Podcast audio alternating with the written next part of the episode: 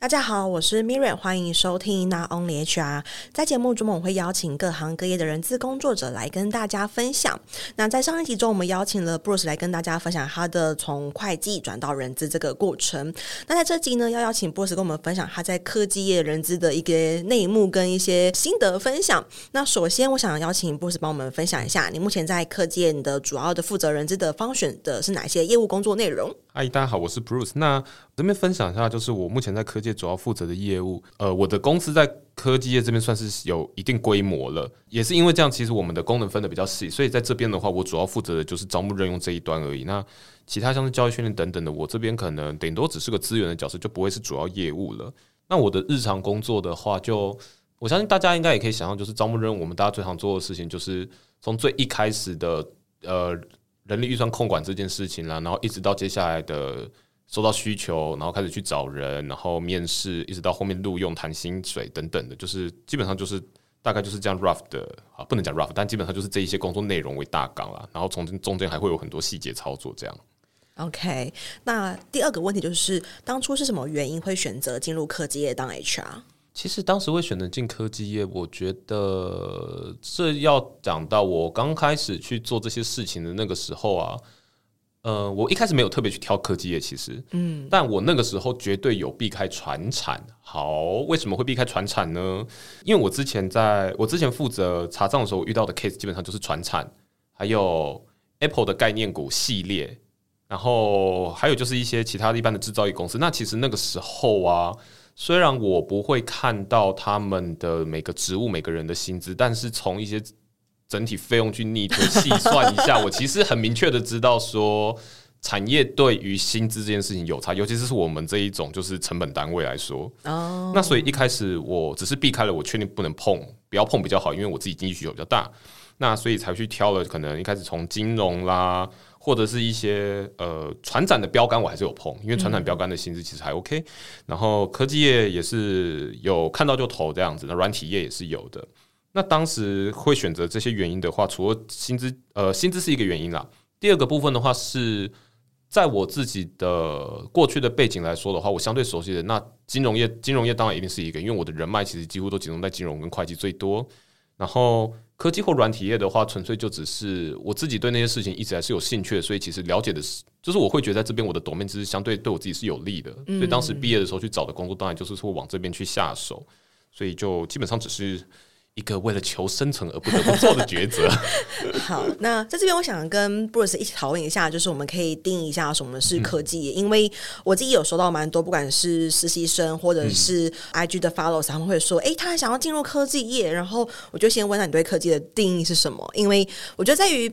全世界啦，产业的变动太快了，所以大家其实对于产业的定义都没有这么的清楚。那我自己认为，其实科技业，我对于它的定义是，它有实际的有形的产品，例如像是比如说，嗯、呃，不管是它是晶片也好，不管它是一个耳机，它是一个电脑，它是一个车用的电池，对我来说，有这个产品，有这个有形的东西，maybe 它是有产线的，有需要研发这样子有形的产品，我会认为它是科技业。对于我来说，可能是纯 coding。的，它是防毒软体的，它是做网站的，我不会认为它是一个科技业。那我这边想请 Bruce 分享一下，就你自己本身在对这个呃科技业，不管它是供应链也好，或是你在它的这个业界里面，你自己本身对于科技的定义会是什么？呃，我自己在这边的话，我会觉得其实跟 Miranda 你刚刚分享的蛮像的，因为其实台湾这边大家常用的一些平台上面的科技的定义，其实我自己会觉得它就是把不管是有没有实际产品的科技制造厂。或者是都纳进去，或者是其实只是做软体开发的，甚至有一些人其实是做 MIS 资讯系统的，就是他全部都纳在里面了。就我自己来说的话，我也会觉得说，其实科技业当然就是我们有一个高，可以说是一种科技产有科技产品有产线这样子的。那如果没有产线，它至少也是整个在整个产业链里面，它可能是专门做 design 的这种，也可能也可以算在里面。嗯，对，有一个我觉得要明确划分是，如果今天你纯粹是一个在做纯软体开发。纯网页开发这一类就是偏软体类、资讯类，我觉得那反而比较像是软体类的。那会觉得需要把这两个分开来看，是因为说，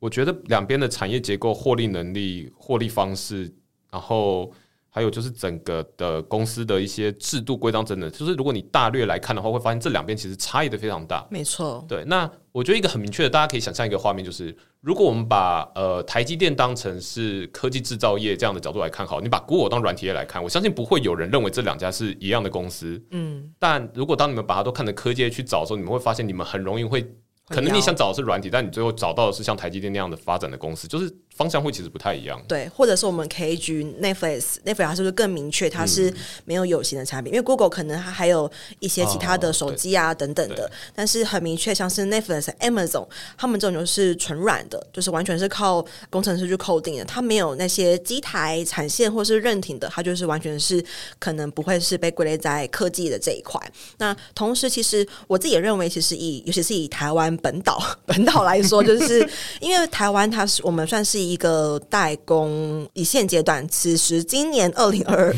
我们还是是以代工比例为高，我们不是做品牌，所以我们在软体结构上跟在可能科技制造这样子的一个产业结构，其实就会有很大的获利的差别。这也是为什么，其实，在台湾，你的工程师是在科技业，跟你的工程师是在软体业，他的薪水会有天壤地别的差别。Maybe 你一样都是写同一个语言哦，但是你去写网页，跟你去写机台的控制就会是不一样的一个收入，是对，所以在这边先跟大家就是前情提要一下，我们科技的定义是什么。那再来是，我想要访问一下 Bruce，你自己对于哎，你进入科技业之后，这个期待跟你在进入前的期待是一致的吗？我坦白说，跟我原本想象的差不多，因为。我自己一开始在找，就是特别有去分几个类别，就不管软体或科技制造业的时候，我一开始的标的其实很明确，就是我会加两个字是科技制造。所以其实一开始找的时候，我知道这些公司，因为我其实面试每一家公司之前，我如果我非常认真想面试这家公司的话，我其实会去看年报，我会去分析它的产业，我会去看 很多。完全是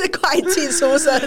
呃，因为我自己也知道，年报里其实可以透露很多我觉得很有用的资讯啦。然后，所以其实就是我会去了解这些产品，去看它。所以，当我自己真的进来这家公司的时候，到这个产业的时候，我会觉得，对，这跟我想象其实差不多。那真的有跟我想象不一样的话，是那一些，当我真的成为 HR，当我真的被，就是当我真的比较接近一些内部的时候，我发现有一些事情是还没有对外市场公布的那些，那可能是我自己比较惊讶的地方。但毕竟那些都不是在公开市场会先透露的讯息，所以后来想想，就是就是蛮有趣的啦。你会永远都不知道，在台湾的这些科技制造业或者每一家公司里面，他们还可以做出一些什么，有些超出你原本想象的事情。了解，因为刚提到说，Bruce 他的公司算是蛮有一定地位跟蛮知名的，所以相对他们不管是技术的研发或者是科技的转换 先进度，都是跟的，这肯定是跟平民百姓会有的资讯跟认知是完全不太一样的。那我想了解一下，就是因为大家对于科技，也许是我身边很多朋友，他们都会想要进入科技业做 HR，但是当然我自己，因为我自己其实只有待过软体，也没有待过科技制造业，然后我们都会听闻，就是诶。科技很爆肝啦，然后很常加班，然后 even 可能年薪很高，但是相同的你的不能够 work life balance。那就自己，Bruce 你自己这几年下来，你的想法是如何，或是你实际的加班状况是如何？你可以分享一下吗？嗯，我觉得我可以先分享一下，就是整个整个科技制造业的状况。那首先的话，我觉得在台湾。你的工时长不长这件事情，其实跟公司本身有很大的关系，也跟你的产业有关啦。嗯、那当然，因为整个科技制造业的产业，因为呃，台湾这边就是制造端，所以我们的工厂就是二十四小时不会停。我相信大家也不会希望停啊，因为停了大概就没有工作。但 anyway，就是所以在这个状况之下，我们的工时相较于其他的产业会不会比较长呢？其实是有机会的。但我觉得我后面之所以会强调说要看公司，是因为。我进来这家公司在最一开始的时候啊，因为那个时候我刀木量突然是放大的，然后就是量大的状况之下，其实我内阵对我的工时蛮长，我大概都会落在十小时上下。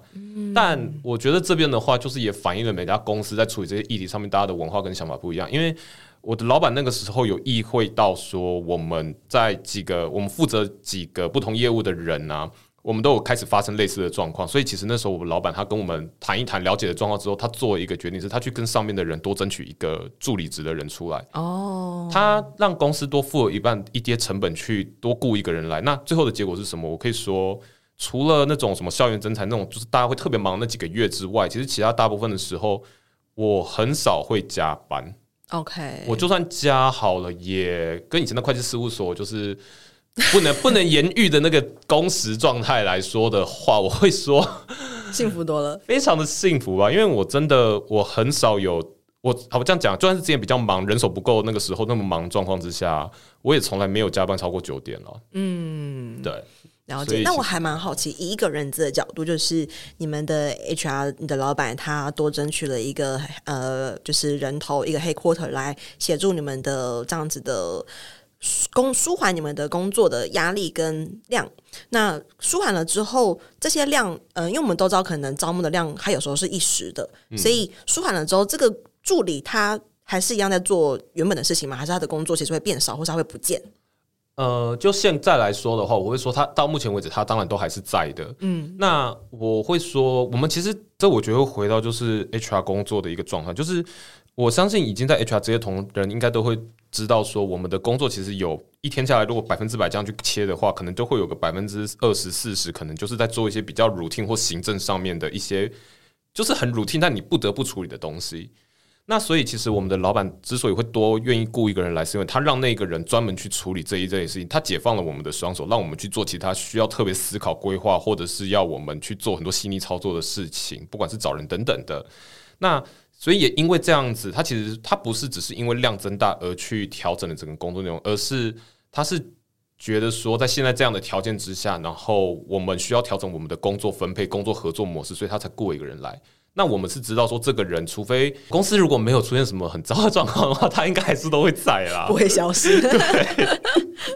OK，那我想问一下，就是因为有很多的不管是听众，或是我身边的一些学弟妹，或是我在呃小周末的导生，他们可能都会对于科技有一个憧憬，然后他们都会有一种求就是不得其门而入的困扰。对，所以我想问一下布鲁斯就你自己，你在这个业界里面，你认为要要进入科技业当 HR 有什么样子的条件，或是要怎么样才能够 进入科技业当 HR？嗯嗯，我这边我我等一下分享的，我觉得没有办法代表全部的人，但是就我自己跟几个也是上市柜的科技制造业的其他的公司的 HR 或者是 HR 经理们有认识聊聊的，我觉得有一个残酷的事实是，你得有硕士，或者是你已经有你在学士就去做 HR 工作，但是你有非常惊人的战果。对对，那。好，不是要帮，不是要帮学校打广告，但但我是，但我是真的认真说，就是，哎、欸，那我想要额外问，嗯、其实是不是科技也不论产销人发财都有硕币会比较容易进去？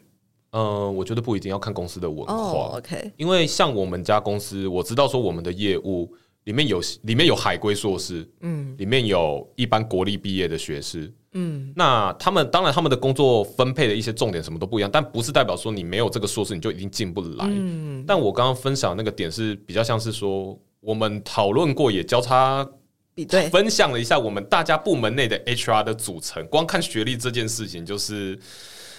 新生代基本上没有硕士，好像真的没有人进来过，有进来的是极少数，而且那些人，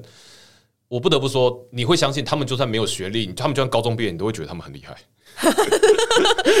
天才等级的，可以这么说吧。而且他们其实，你说他们没有硕士吗？对，他们没硕士，可是他们其实，在很多概念或者一些需要知道的 know how 的东西事情上，他们自己掌握住了。嗯，那我觉得，之所以很多我们都会用硕士去看待，是因为。硕士那一边会提供相对应的那些 know how 的资料给你。如果你真的有认真去投资学习的话，其实那些东西你可以帮助建立起来，然后它就成为一个你比较有机会通过面试进来科技当 HR 的一个点。那所以我觉得其实也不是完全是学历，而是那个 know how 本身很容易透过那个管道去累积出来。嗯，因为我自己有遇过我们的一个呃算是助理，他很想要转正成跟我们一样的管理师，但是他在这个过程里面，他其实遇到了很多困难。那他比我们多花了，你看我念了两年书毕业，我就变这样。他花了快五年吧，然后他现在终于有机会可以去做这件事情。但为什么呢？是因为我跟他对焦过聊了之后，发现他五年的工作里面有三到四年，几乎做的事情就是很 routine 的行政文书类的工作内容，嗯、他也没机会换到其他的工作内容上。嗯，所以那就会导致说他 know-how 累积不到。那他如果真的想要从这个角色身份去挑战。管理师或者是招募或者是薪酬等等的这种工作的话，他在面试的时候很容易就会被发现说他 know-how 不足，然后还是会被刷掉。哦，我自己觉得关键点是从那个地方出现的。了解，我蛮认同的，因为其实相对于这样子很台湾几几大前高薪的产业，不论是金融业或者是科技或是外商，这样子很大的公司，它的竞争越高，竞争越高的时候，其实你在个人的一个战力准备上，就本身一定要在更。更要更上一个阶层，它不是很随便或者是很轻易进入的一一个门槛。OK，那我另外想要询问的是，那就你自己来说，你认为其实，在大型科技，我们讲这种就是上市柜科技也好了，我们以这个来做一个范围，在这样子科技里面的 HR，它的职涯发展大概会是什么样子？因为会问这题，是因为我前阵子跟 Bruce 的闲聊的时候，Bruce 说他的他。听闻某个主管在 recruit 这个部门呢，待了十五年，然后都没有换过部门，然后我觉得还蛮惊人的，因为这个是在同一家公司同一个部门做十五年的 recruit，然后你的工作其实它的多元性是很低的，很低的，这是毋庸置疑。那再来是他个人的成长，哇，那也是还蛮。很难想象它的的深度跟它的一个广度，所以我也蛮好奇，就是想让大家想让大家知道一下说，如果在科技业这么庞大的集团跟规模的话，里面的人资职涯发展会什么样子呢？呃，我觉得这要先回到一个点，是因为我其实就算是上市贵的，我们我知道有一些大家的 HR 的分法不一样，因为像我们家这边就比较倾向是比较有点像是功能别的方式去分 HR 的，嗯、不是白 BU，对，不是白 BU 的，但。有些公司是白 BU，对，有些公司他们是 multi function，就是你进去那家公司的时候啊，你其实你不会只是一单，它它它它虽然也是用功能棉去切的，但是他们可能会同时身兼两个 function，两个专案去一直互相搭配去做。那如果是像我们这样那么单纯切单一 function，然后做单一 function，其实大部分的人啊，基本上就是在这个 function 里面，如果有轮调也是在这个 function 内部去互去调整的一些负责的专案等等的。然后就会变成说，在这个方选一直发展下去，嗯，大家几乎至少我。翻阅了大家的一些职涯资料，都长得是这个样子啊。好，老板，对不起，我上班在那边不专心。这边再额外工商一下，就是我有一堂面试的课程，是教大家如何在面试中去了解你的部门分工跟你的组织架构，因为确实你的组织架构会很影响到你个人的职涯发展。所以，对，再工商一下我的面试问清楚的课程。好，那再回过头来讨论，其实对，就是在大型课界面，它是摆职能分，它是摆 BU 分，还是它是按照专案类型其实会跟你个人职业发展比较不一样。嗯。那就你自己来说，你觉得那个位阶呢？比如说，可能大概几年会到一个管理职啦，然后再上去啊，哦，那个发展大概会什么样子？嗯，我觉得这个拿我们家来说，可能不太准。嗯，因为我我会说不太准，是因为在我进来这家公司前，我知道他们就有做出一些转变。我们有些，所以我们有一些新的事业出来，所以。有些人他们看起来没升迁，但他们被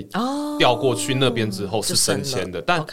这个升迁跟待在总部的升迁是不是同一种的？我其实不敢肯定，我没有办法肯定，因为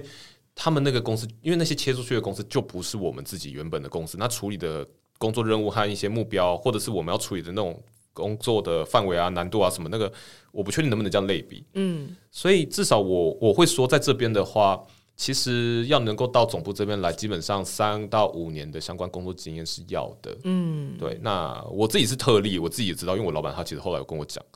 但除了这个之外的话，接下来如果你希望能够不管是往专业、专业专家顾问的角色发展，或者是往可以带人的主管发展，那个可能。假设你的表现以前稳稳的都往上的话，可能也是要一个五到十年，但是看大家个人的状况，嗯，也要看当时组织的状况，组织 它的商业模式啊，跟它当时的还有景景气变动，它可能都有影响。也有有时候也有可能就是上面是不是有人升了，或是他跳到别的公司，嗯，这是都会有影响到啊。这是我们这边，但我有听到另一家公司，他们是他们是白 BU 的，因为他们白 BU，所以他们就是针对他们的 BU，他们。呃，甄选一六六全部都会在自己身上，嗯，大概除了薪资会绑在特定单位上，其他都是在他们自己身上，所以他们我知道他们就是十年全部 run 完一轮，然后真的 run 的好的人上去就会变成那个 BU 的副理或经理。哦。很明确，对，然后所以其实，在那边他们真的是，你只要待的够久，然后上面的人升上去，或者上面也离开，多了一个管理职位置，你上去的几率蛮高的。嗯，对。但当然，他们这个制度背后有个原因啦，因为其实看他们流动率就知道，他们的流动率每年有二大概两成吧。哇，其实也蛮高的。对，所以也是为什么撑得过去一轮的人，当然有资格上去。哦。理解理解，因为其实我觉得，其实，在越大的规模，它的组织架构越复杂，然后你的职涯发展就会越不能说是崎岖，就是不会，嗯、就是会有更多因素干扰啊。对对，也会有更多不同的因素会去影响你的，不管是升迁啊，或是你的工作的轮调啊等等，都会有很多不同的因素去影响到。那我这边想要问一下，就是布鲁斯，就你自己来说，因为其实我们都知道科技业这几年抢人抢的很严重嘛。那对于人资这一块，就是举例来说好了，像是有一些公司，它可能为了防止人员离职，然后会大幅的加薪。嗯、那就你自己目前在科技，你觉得人资也是有被福利到的这个 职能吗？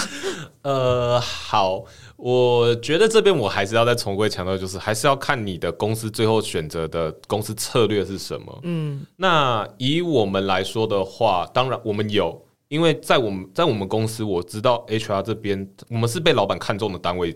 我们是可以拿资源的单位，所以当然，当今天公司决定要强化留才这件事情的功能，他们想要用一些奖励工具去做到这件事情的时候，我们一样也会受到，当然也会一起被调到，这是必然。嗯，那当然，我们绝对不会调的跟工程师一样高，大家不要大家不要期待太高，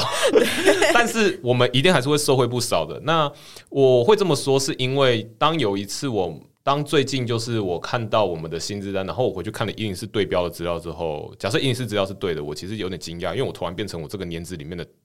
P 超过超过很多，就对，我只能这样说，不好意思讲，可能是九五这样子，呃，不好说，但我还是要说，同期我知道跟我不同公司的另一个学弟。他应该是 P 九九吧？哦，但所以其实这次抢人大战对我们当然是有帮助，但我觉得大家也要很明确的知道一件事：我们面对的挑战跟以前不一样。嗯，更难了，已经不只是更难了而已了。有一些问题，大家还会发现，以往我们可能只要专注去解决，说我要如何把人找到，让人顺利的进来，找到对的人和对的时间进来就好了。但现在这个。就是就如之前呃，我们在这频道分享，就是现在开始我们会遇到一些问题，不是在我们原本的 function 就可以解决的。嗯，比方说公司品牌，比方说外部景气循环，或者是外部现在经济市场变化等等，这些都会影响到我们的一些招募业务上面。那这个时候，如果我们真的希望解决这些事情的时候啊，你必须要用更更宏观的角度去看。你会找到一些问题点的时候，有一些搞不好是我们需要去联合其他单位，要去跟上级主管提出来，让上级主管跟联其他单位要讨论，跟老板讨论，看看是不是有需要去做的。因为如果不这么做的话，其实单靠我们当一方学校去解决，有一些问题真的解决不了的。嗯，所以我们的薪水增加了，但我们要付出的代价跟辛苦程度其实没有变得比较少，而且甚至可以说，我们的环境变动速度比以往都还要快上非常非常的多，然后要。解决的问题也变得更加的复杂了吧？认同，尤其这几年又疫情的关系，然后疫情他们可能一些不管是呃外籍人士的禁用啊等等的，其实都对科技有很大很大的一个影响跟挑战。是，而且呃，我觉得大家可能很难，大家可能一开始在疫情发生的时候，只是想说可能 HR 要处理就是公司的防疫上的问题啊等等的，然后招募端可能大家有些人会预期可能会放缓，或者是要在这个状况之下找更多人嘛。但其实事情没有大家想那么单纯，因为包含以前一开始我们找到一个人进来，他来报到就好了。那他现在会发生，他当天来之前告诉你说我被通知确诊了，又或者是呃有一些单位他们可能有人确诊了，然后结果你发现这个礼拜开始他们新人进来，结果他们整个单位没有人了，大家被隔离了，就是你会开始遇到很多紧急状况。所以其实这一两年，我相信只要是做 HR 的人在处理这些事情上面，大家都非常的辛苦，因为。疫调防疫，然后如果有必要的话，可能各个公司还会一起起来，大家一起去争取一些资源，去确保某些事情能够顺利达成。就是这些事情其实都变得比以前还要辛苦，非常非常多。甚至是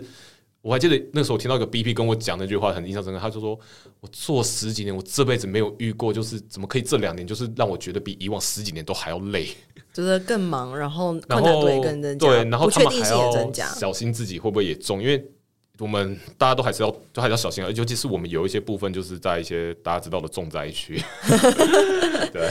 真的真的非常辛苦。那我们节目的最后呢，想要请 Bruce 给这些可能想要进入科技业当人资的人一些建议，就是不论是心态上的准备，或是求职上的准备，你会给予他们什么样子的建议呢？呃，首先第一个的话，心态上我觉得就跟之前讲的一样，就是你要有认，要有个心态，先做好调整，是说。HR 工作，不管你在求学时代你的想象是怎么样，或者是你听到的 HR 工作是怎么样，要有一个心态准备好，就是这是一份工作，所以一定会有你喜欢跟不喜欢的事情。嗯，你也一定会遇到很好的人，也会遇到有些人让你真的是气得牙痒，或者是有些人电话一来就骂，然后骂二十分钟，他才发现他找错人，这些事情都会发生。而，不能说都会，都有可能会发生，但就是我会觉得这心态要准备好，就是。工作一定会有你喜欢跟不喜欢的事情，那我会觉得在这期间，你只要确保说自己问心无愧，然后也确保说自己知道说哪些事情是可能是你可以再改进，哪些事情其实不是你的问题的。归因的部分，归因的部分真的要做好，因为太内在归因的时候，不管做什么工作都会很痛苦。嗯，尤其是我们的工作很容易遇到负面声浪的时候，就会更容易有这个状况。对对，然后再来技能面的话，我会说。我只能，我只能真的说，因为我不知道大家在学校的准备，或是在以往工作上的准备是什么。但是，就是如果你想做招募，招募漏斗这件事情，尽量有至少有个概念也会比较好。因为 感谢我们完全没有套好，又在工商我的课程了。对，好，但我为什么我说这很重要呢？是因为啊，我们其实有在找新人来做招募。那我自己在看我的课就对了。呃，我我我当然不，我当然没办法直接那样讲。但是其实我在谈的过程中，我通常光从这个问题去跟大家聊一聊，我因为其实我就会大家知道说，这个新人进来他有没有办法撑过试用期？因为当你量大的时候，你需要有逻辑性的去规划、思考和布局很多东西。你如果是接一个单就去做，也许你做得到，但一定会很累，而且你可能会在这过程发现你需要资源，那你就要去做。那你如果薪酬的部分你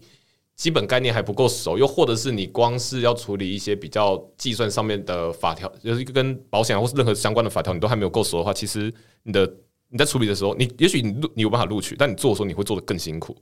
所以我在这边的话，我会说技能就是大家的 case A，就是能准备好就准备好，然后真的找不管哪家公司。我会建议大家面试前稍微去了解一下它的产业跟公司的状况，因为这样其实呃，对，看年报也是个方法。但是我会这么说，是因为这样子其实可以帮助你比较能够去了解说这家公司可能会要遇到什么状况，他们可能接下来会需要的东西跟你想要的一不一样。嗯，了解他们的一个商业模式，他们公司怎么赚钱，然后他们大概是在找哪一些人。对，而且我这边可以分享一个很实际的例子，就是我曾经面试一家公司，在我毕业的时候，然后那家公司我。当时面试，因为是很临时的去面试，我就可能早上接到电话，然后下午就去了。